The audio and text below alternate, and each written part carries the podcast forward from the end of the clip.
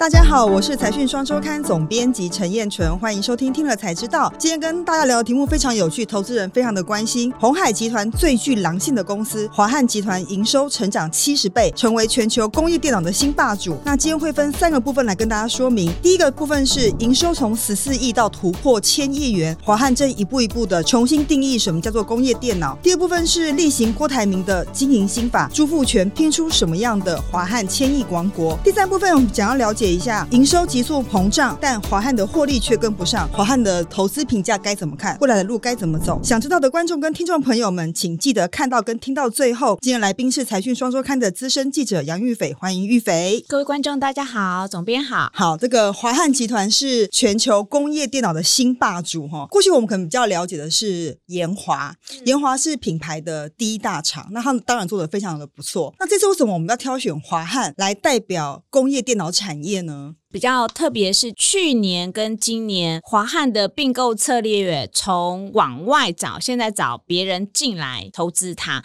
那就是从联发科、威盛跟 Google 这三个案子陆陆续续都变成他们的股东，所以发现哇，华汉到底在做些什么东西？为什么开始找那么大咖的投资伙伴来加入它？所以我们这次发现，原来过去几年来，它的并购策略其实非常积极，它所有的并购跟找策略性投资人进来。其实他都是有完备的一些铺陈，想要去放眼一些他想要看到的市场。他是二零一一年的时候，华汉的营收是十四亿，到二零二二年就是今年底，营收会突破千亿元，这代表这几年来真的成长的幅度非常非常的大。那刚刚玉肥讲到并购是一个重要的关键，过程中他并购了哪些重要的公司？那时候我们去采访的时候，朱董有说他一开始其实对华汉的产品是很没有信心的，因为他的技术跟产品非常。的局限，所以他开始去找投资的标的，像我们知道的，就是元盛，还有接下来的瑞奇电，这些就是慢慢的一家一家开始去并购，扩大它的那个产品线。那接下来比较特别是，他开始就会找一些国外的标的。那比较特别是二零一六年、二零一五年这两年时间，他去找德国的当时的很大的一家工业电脑品牌厂商 Contron。那他出了一个奇招，就是他先去找他加拿大子公司。先并了这家公司，然后再回去他的母公司拿下经营。哦，所以他是先并了这家德国厂的子公司，然后取得信任跟建立关系之后，进一步把母公司也吃下来的。对，以小博大，他先拿到子公司的主导权，立于不败之地之后，再回去母公司去说服说让我来经营。因为那时候其实以研华跟康创，他们那时候两家其实都还蛮大的，可是康创在德国，尤其是欧洲地区是有一定的品牌度。然后那时候的销售据点其实都很大，所以那时候朱富全自己也觉得他自己很了不起。因为当时你也知道，台湾并购德国公司几乎没有太多成功的例子。没错，台湾并购的这个过程中，其实吃了蛮多的苦头的。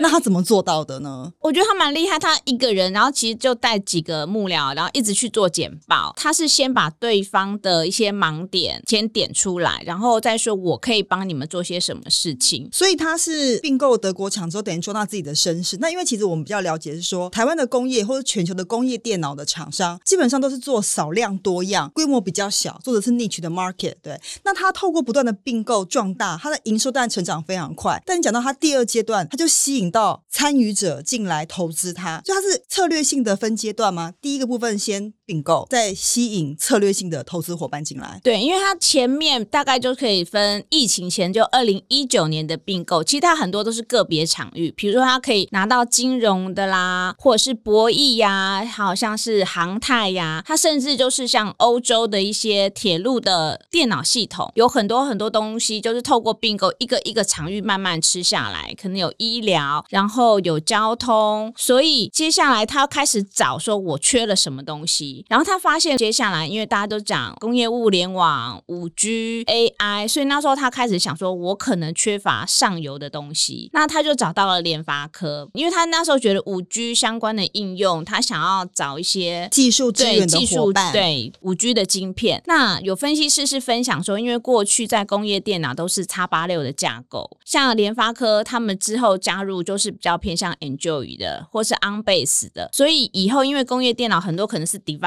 相关，手持式的，所以可能以后跟着威盛还有联发科联盟，就可以吃到那叉八六的市场。他等于可以更扩大这个市场大饼。所以他提到一个观念，我觉得蛮有趣的。他说他重新定义了工业电脑产业的藩篱。实际上，这次我们玉斐在做题目的时候，就有发现说，所有的市调机构都是针对品牌商在做调查。但其实华安的定位非常特别，他不只做品牌，他还做代工嘛，哈。所以他是怎么样重新定位这个工业电脑的产值到底有多大呢？因为以前大家在市调机构看到都是非消费性的电脑，我们都叫工业电脑。那大部分大家都是硬体嘛，可是很少把它的应用范围扩大，可能它扩及像边缘运算啊，或是软体呀这方面的整合。以前大概一年我们看到大概有人估是六十二亿美元，可是那一天他其实就看到是 AIoT 更大的物联网的商机。对，他就觉得如果以这样的来计算的话，包括以后可能 ESG 相关的所有东西都会跟这个有关，智慧城市啦，智慧医疗什么？对，其实这些东西只要是 B to B 的感觉，好像都是他可以碰到的市场。所以他觉得，如果这样子来看的话，其实变成是超过五千亿美元的市场，就是等于是变大了很多倍。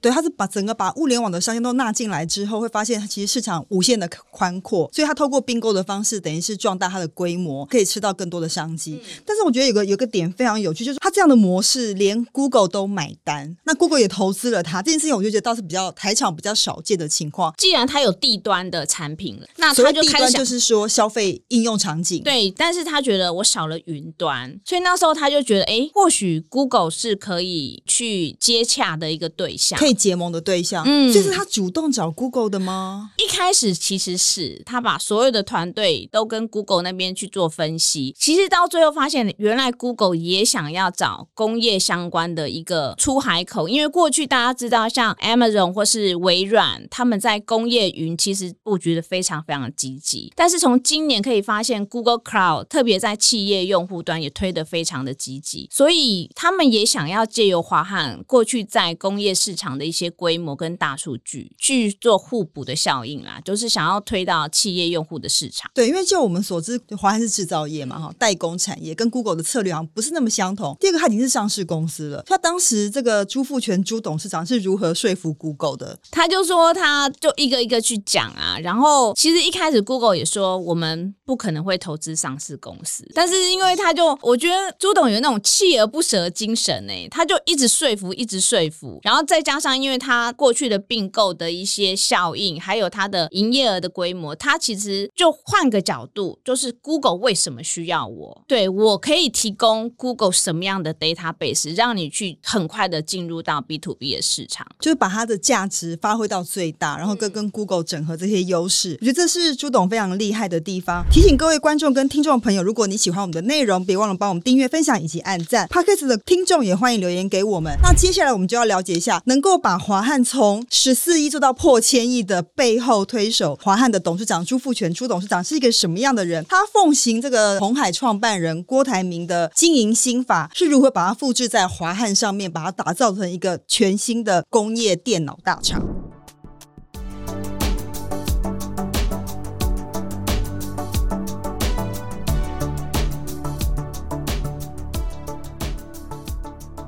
朱富全是一个怎么样的人？这是采访过程中，先让我们了解他的个性是怎么样的。我觉得他很积极，然后也是想要不断的说服我，就是他看到了市场。因为现在很多投资人会有点 confuse，就是你并购了这么多，对营收做很大，但是就是获利好像没有很明显。那他随口一句，其实都是郭台铭教他的一些经营策略，很了解郭台铭，然后也可以说是郭台铭带出来的子弟兵。真的，哎，他最早是在红海里。面上班吗？对他那时候是负责像 Dell 啊这种很大的 PC 啊 notebook 的订单，然后一年将近有大概五百亿的生意。那时候是跟在郭台成，就是郭台铭的弟弟身边时间比较多。在早期，朱富全也待过工业电脑厂商，然后所以他其实也知道，觉这个垂直市场有一些可以获利的空间啦。没有想到就是提了之后，就是郭台成就过世了。那那时候朱富全还是很想要帮郭台成完成这样子的一个心愿跟想法，所以就他自己就提案，就说可不可以去并购一家比较小规模的，就是现在的华汉。他那时候是从盘英分割出来一个很小的部门，当然那时候还还不到十个人的一个小很小的团队。可是那时候对于郭台铭来讲，那时候营收已经有三兆多了，他就说你你你放了五百亿的生意 你不管，然后去管那家小公司干嘛？然后就说哦好，那他就没有过去华汉，虽然是他先并购，但他本本人没有过去。对，可是经历了大概两届的一个管理之后，发现哎状况好像不太对，营收也突然都减少，然后客户开始流失。那他觉得他有个使命感，所以他就跟郭创办人就说：“那可以帮我调过去。”而且他调过去的时候几乎没有带一兵一卒，就是他一个人过去。所以他自己是主动请缨要去整顿这家公司哦。对，哇，他对这个产业真的很有热忱，所以就调到华汉去了。那华汉他第一件事情做了什么事情？把这家公司救起来。他就发现有一个很大金融相关的客户。要走了，然后呢，他就第一件事情就马上飞去纽约，说服他，求他再给他们一次机会。如果做不好就算了，但是他就一直求他，至少订单先不要离开，让我再再做一次看看，然后先留住了。他那就说好险有留住，如果没有留住，就没有接下来的华汉，也不可能上市。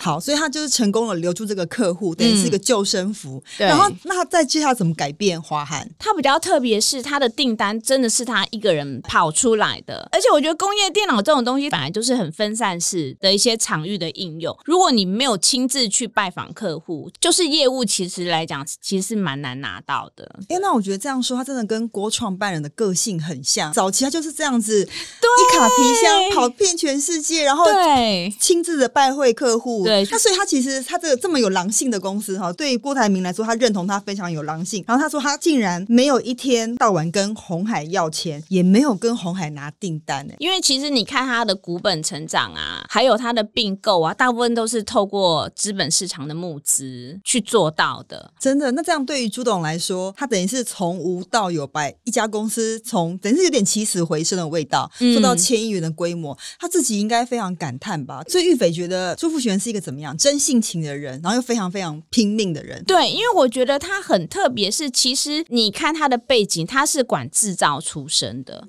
他其实不只是。是制造，他很了解，他其实也是很强的销售员，他会一直去不断的说服你，他想要做什么市场，他想要看到什么市场，他的行动力是很强的。好，华汉有这么强大的领导人的执行力哈，但接下来他还是面对到蛮多的挑战，譬如说营收的急速膨胀之后，获利却跟不上，那我们该怎么解读这样的事情？那他要怎么解决呢？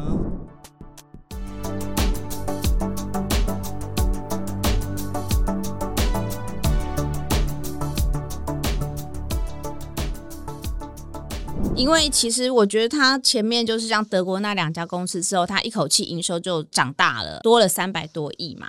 那其实我们那天有访问到华汉的总经理蔡能吉也，然后他们两个其实就有分享说，其实像跨国的并购这些海外公司，其实就是文化的重整也非常的困难。你要怎么去说服外国人？而且这也算是华汉的第一次这么大型的跨国性的并购，所以大概有一段时间，光是在整并这些。跨国性公司的文化组织啊，人员的调整啊，然后资源的整合，其实都花了非常多的心力。他说这些东西是大家看不到的，所以也可以反映到为什么营收可能成长的很快，但是合并的效益、真正的获利的贡献好像没有加成的效果。对，这其实玉斐这次我们也比较了华汉跟延华的情况。其实延华走的是品牌路线，华汉走的是代工路线，那毛利看起来是完全不。不一样，因为延华在三十八个 percent，华汉大概二十个 percent，对，但市值延华也比较高，高很多了哈。延华两千五百亿，但华汉只有两百二十亿这样子，对，所以他面对像这样的市场，就是大家会觉得哦，你很大很厉害，对。